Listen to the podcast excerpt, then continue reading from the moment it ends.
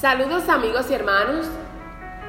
Le damos la bienvenida a nuestro episodio número 7 de nuestro podcast Con Amor, Diana y Zully. El episodio de hoy está titulado Los dones de la divinidad. ¿Sabían ustedes que a la luz de la palabra hay tres tipos de dones? Sí, los dones que son dispensados por el Padre, que se encuentran en Romanos 12 del 6 al 8.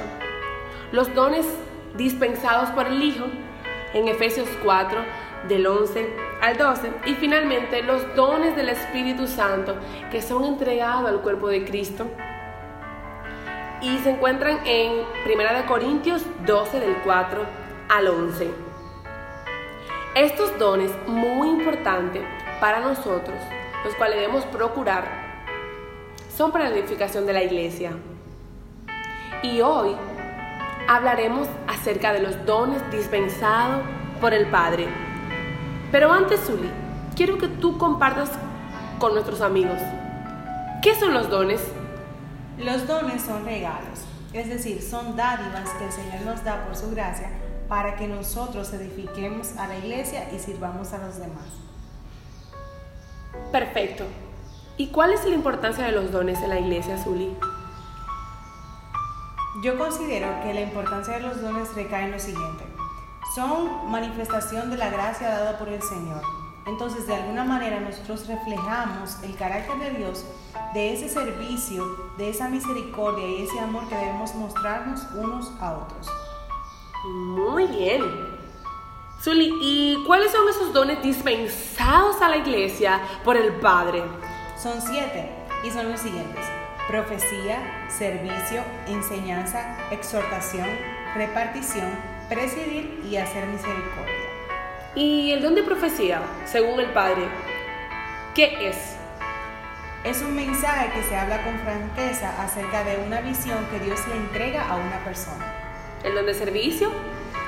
Es la manifestación del amor a través de actos en los cuales ayudamos a los demás a realizar alguna cosa o tarea.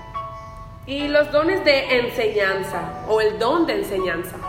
El don de enseñanza es la guía o instrucción de una persona a otra, pero no simple y llanamente en el ámbito que lo vemos como lo académico, sino en la doctrina o el fundamento bíblico que debemos de tener para seguir el camino de Cristo. Ah, ¿Me puedes explicar el don de la exhortación? Es como esa consejería que damos a otra persona, esas palabras en las cuales inspiramos a otros para que hagan acciones que glorifiquen a Dios. Nos quedan tres, el don de repartir, el de presidir y el de hacer, hacer misericordia. Explícame el don de repartir. Repartir básicamente es dar en generosidad. ¿Y cómo se hace esto? De acuerdo a las necesidades que haya. Es decir, otorgamos un regalo o un objeto, un recursos, recurso que se necesite a las personas de acuerdo a la necesidad que tienen. ¿Y qué uno hace con el don de presidir? Básicamente es supervisar la obra del Señor, dirigir que las cosas en la iglesia, en nuestras congregaciones, se hagan bien y que cada persona cumpla con su función.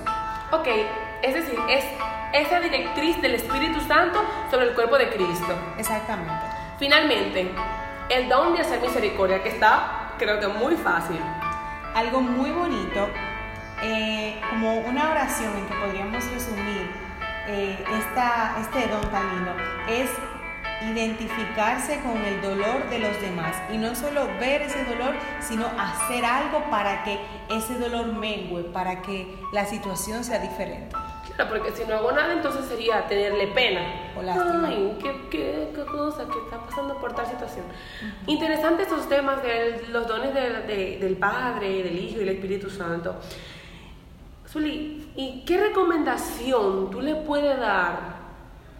¿Qué recomendaciones tú le puedes dar al cuerpo de Cristo, a aquellas personas que nos están escuchando?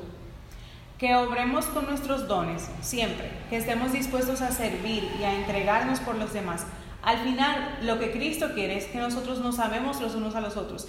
Y la oportunidad que tenemos eh, cada día es de servir con los dones, de amarnos, mostrando nuestros dones, porque al final para eso Dios nos lo entregó, para que nosotros lo pongamos en práctica siempre, que estemos dispuestos a, en cada ocasión, en cada momento que tengamos, veamos nuestros dones como una oportunidad de servicio a los demás.